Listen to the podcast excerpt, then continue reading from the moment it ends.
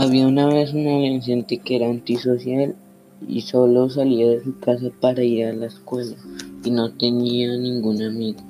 Un día iba de vuelta a su casa y vio a una chica pasando por la calle y la iba a atropellar un coche.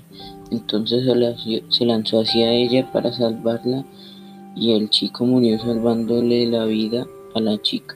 Después Daniel habría renacido en otro mundo totalmente distinto y era el hijo del líder de un pueblo pobre y grande. Un día su aldea fue atacada por el imperio bajo órdenes del rey ya que eran una aldea independiente. Todos los de la aldea murieron junto con Daniel. Luego de morir, Daniel resucitó justo antes del ataque a la aldea murió varias veces más hasta que logró sobrevivir al ataque y salvar a la aldea. Después él quería saber por qué podía volver a la vida, investigó y descubrió que tenía la maldición de una bruja de las leyendas de ese mundo que al parecer resultaron ser reales.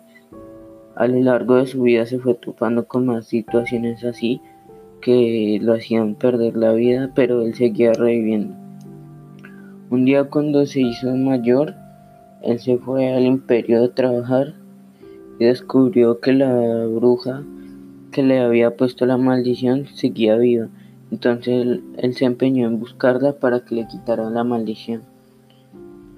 After that, Daniel went, went to work until one day he had to go hunting, hunting, and in the forest he ran down a hill and found a woman.